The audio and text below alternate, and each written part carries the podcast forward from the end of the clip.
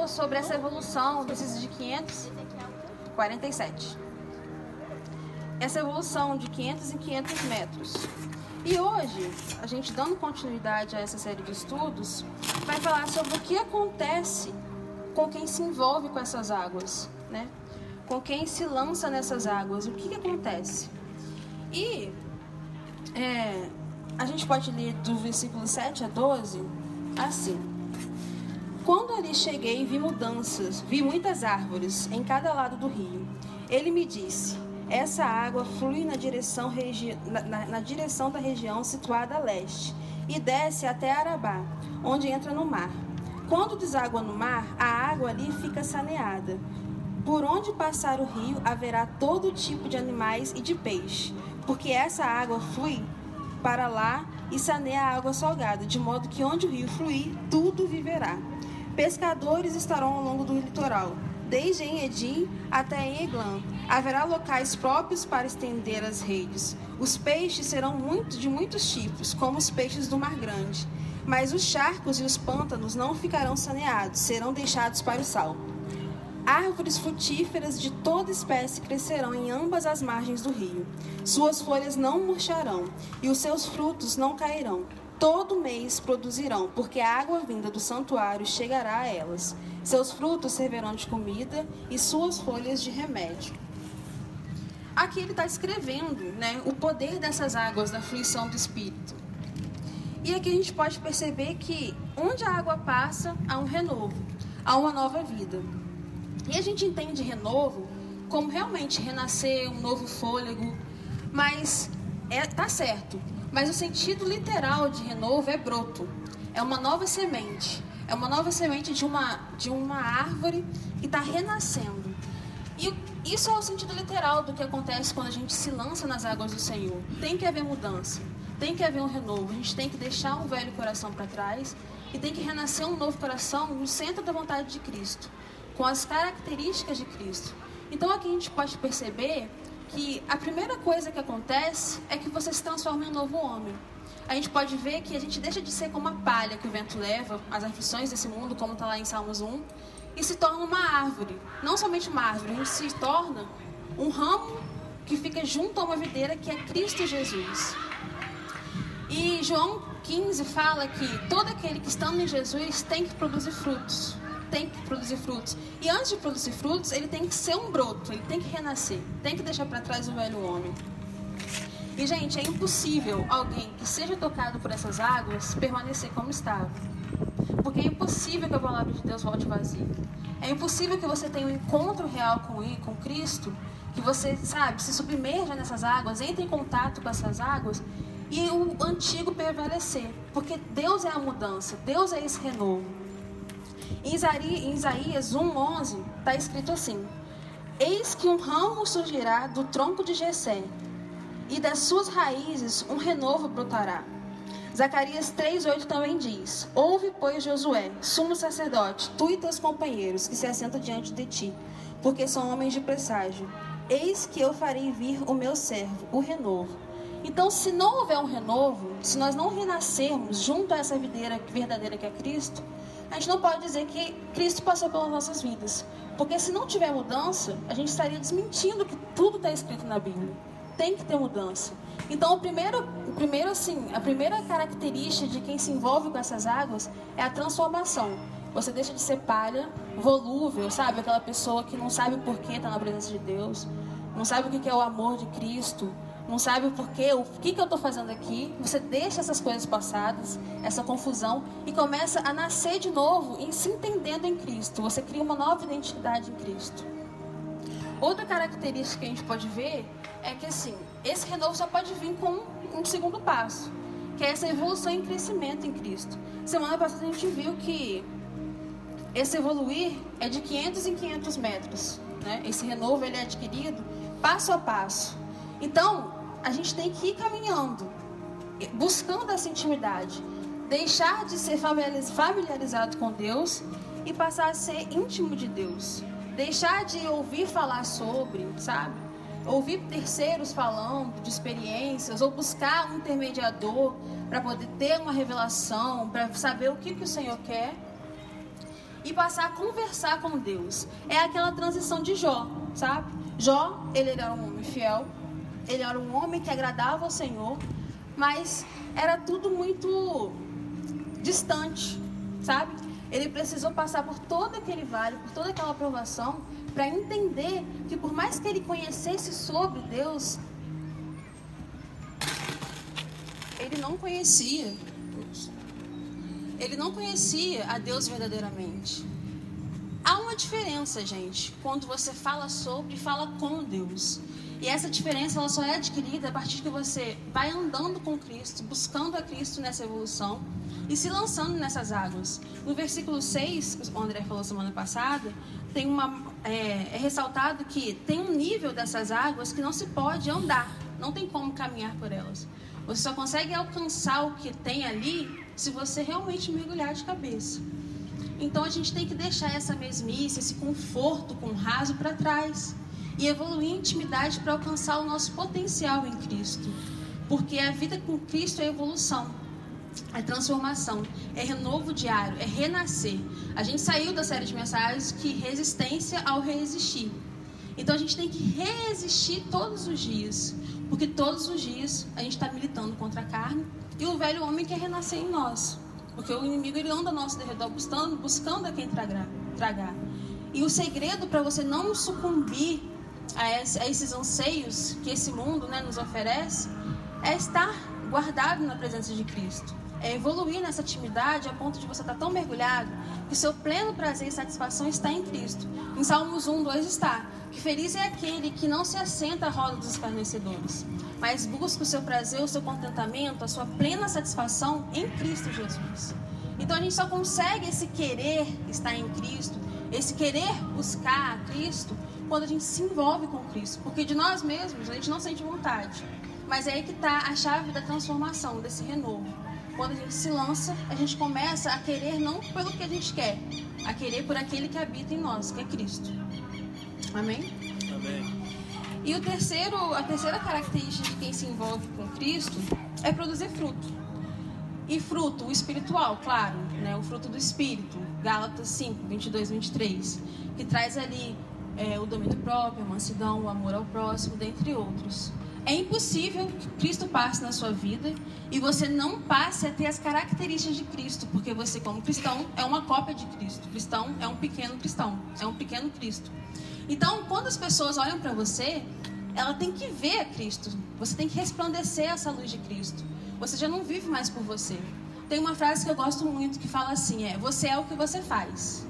E o que você faz fala tão alto que eu não consigo ouvir o que você diz. Então, cristão não é muito que fala.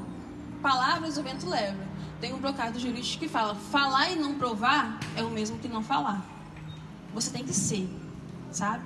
E esse ser, esse fruto do Espírito é dia a dia, é busca, é evolução com essa água, é esse, é esse buscar, é esse se lançar. Então, a primeira característica e a principal é que você tem que refletir a luz de Cristo.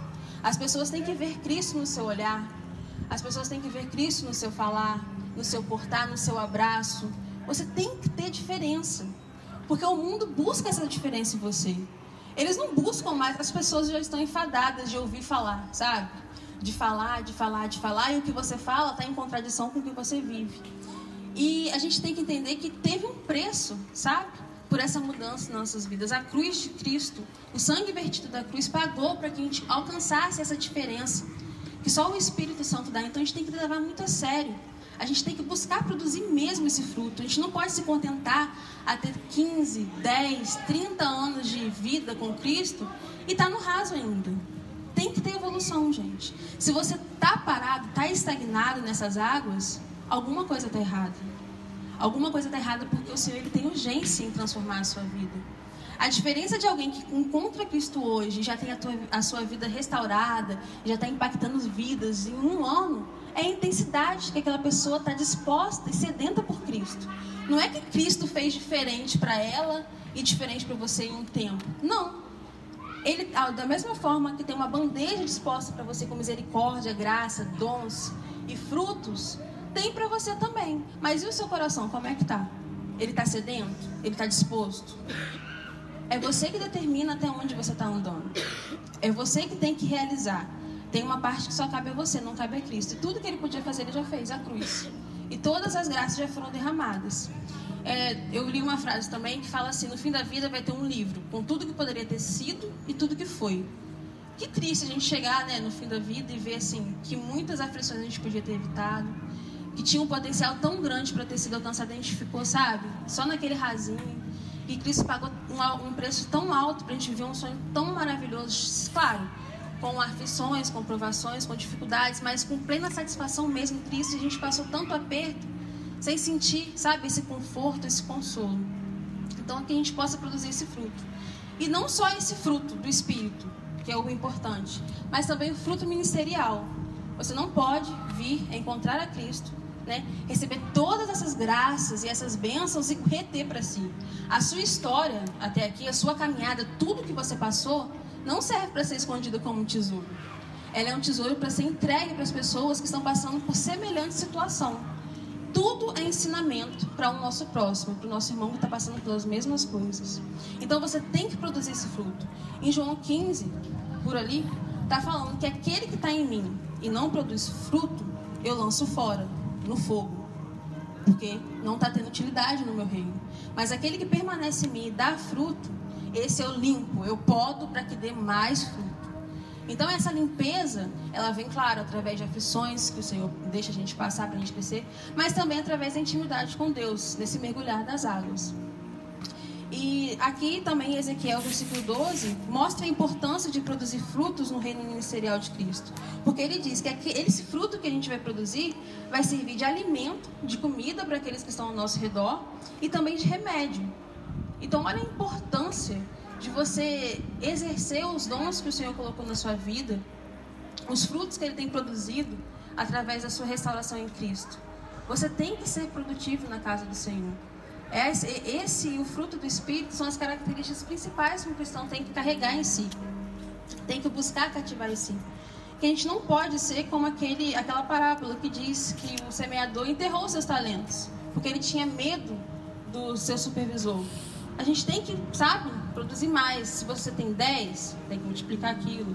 Se você tem 20, tem que multiplicar. Porque você não vive mais por você. Você vive em prol daquele que te resgatou através dessa aflição dessas águas. Amém? Amém.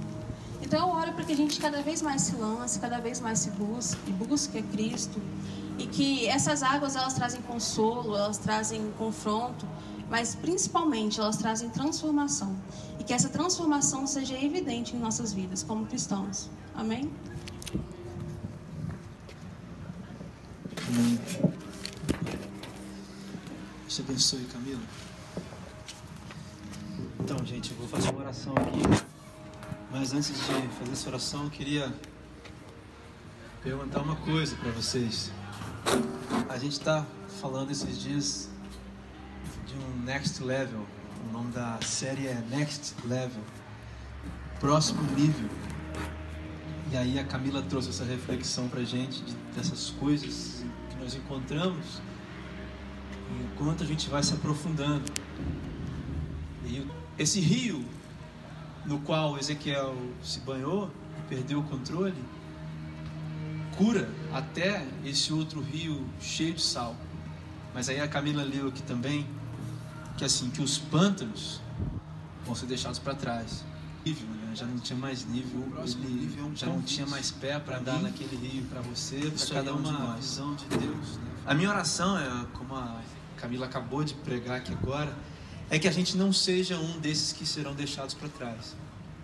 Porque independente da quantidade de sal que a gente carrega, quanto mais fundo a gente vai, esse sal é deixado para trás. A medida não é a quantidade de coisas que você carrega, quantidade de dificuldades. A medida não é a impossibilidade da sua vida, mas a medida é a grandeza do rio que você se banha. Porque esse rio é o rio da vida. E o rio da vida é o próprio Jesus. A questão é em que nível você quer ficar. E aí eu ouso dizer que esses pântanos são aqueles que ficaram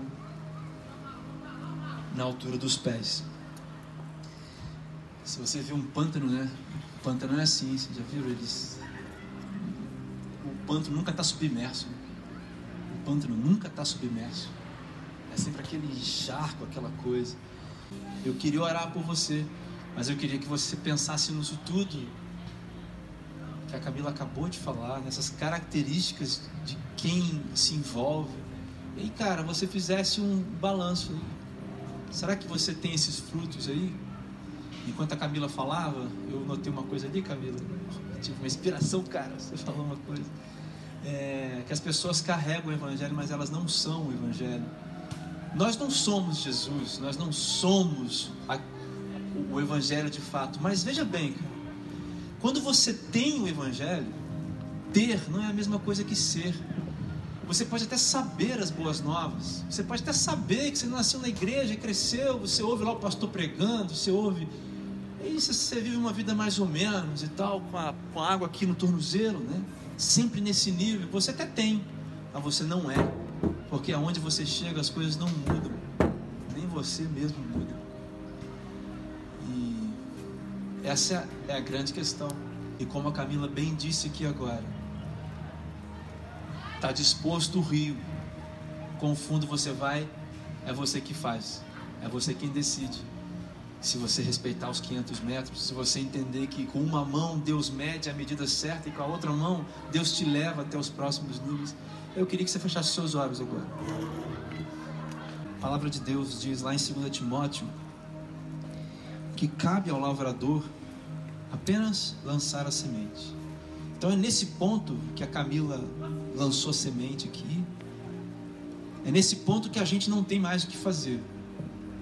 É nesse ponto que a semente assim vai dar fruto ou não vai dar fruto. E se Deus está falando no seu coração hoje, é porque tem um desafio para você. Se Deus está falando com você hoje, no dia 11 de outubro de 2019, é porque não é para você ficar com as águas nos seus pés. Eu não estou dizendo que você vai mergulhar agora, mas eu estou dizendo, você pode ir para o próximo nível. Você pode chegar até os joelhos. E amanhã, cara, você pode chegar até a cintura. E aí depois de amanhã você pode se banhar nesse rio. E aí se você está desejando esse negócio de verdade, eu quero te falar que tudo que a Camila pregou aqui, tudo que ela falou aqui, isso vai acontecer com você. Vão vir frutos. Não vai ser fácil. Mas eu te garanto, cara, que nada é melhor do que o próximo nível. Do que continuar caminhando e entendendo mais, se envolvendo. Não tem nada mais libertador do que isso. Eu vou fazer uma oração. E queria que você me acompanhasse. Senhor meu Deus, Pai, nós estamos aqui, Pai, nessa noite maravilhosa, nessa noite linda, Deus, com esse vento, com essa temperatura. Eu só quero te agradecer, em primeiro lugar, eu quero te agradecer por todas as coisas que você falou aqui nessa noite. Por tudo, Deus, que nós já fomos impactados, aprendemos aqui. E agora, Pai, eu te entrego cada um de nós e aí eu queria, Deus, pedir, na autoridade do nome de Jesus e pelo poder do sangue de Jesus, que o teu Espírito agora tocasse em cada coração aqui. Deus, eu quero te pedir algo realmente que não tem explicação.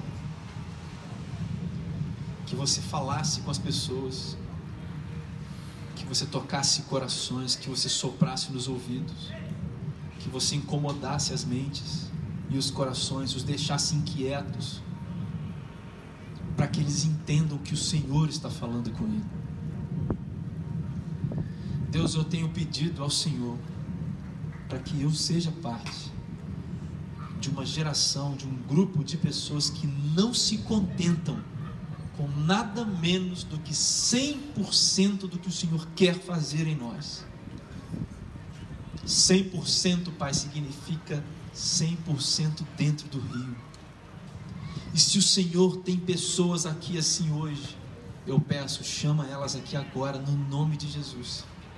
Se o Senhor tem propósitos como esse, Pai, de levantar aqui missionários, pregadores, professores, ou, ou pessoas, ó Deus, que vão viver um cristianismo real. Pai, chama essas pessoas aqui agora, Pai, no nome de Jesus.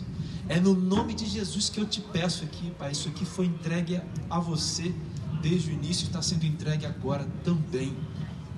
Não dá mais, ó Deus, para fazer nada. Aqui, daqui para frente é, é só o teu Espírito. Sempre foi só você. Mas agora, Deus, é o momento que a minha voz se cala e que o Espírito, Deus, age. Pai, no nome de Jesus. No nome de Jesus.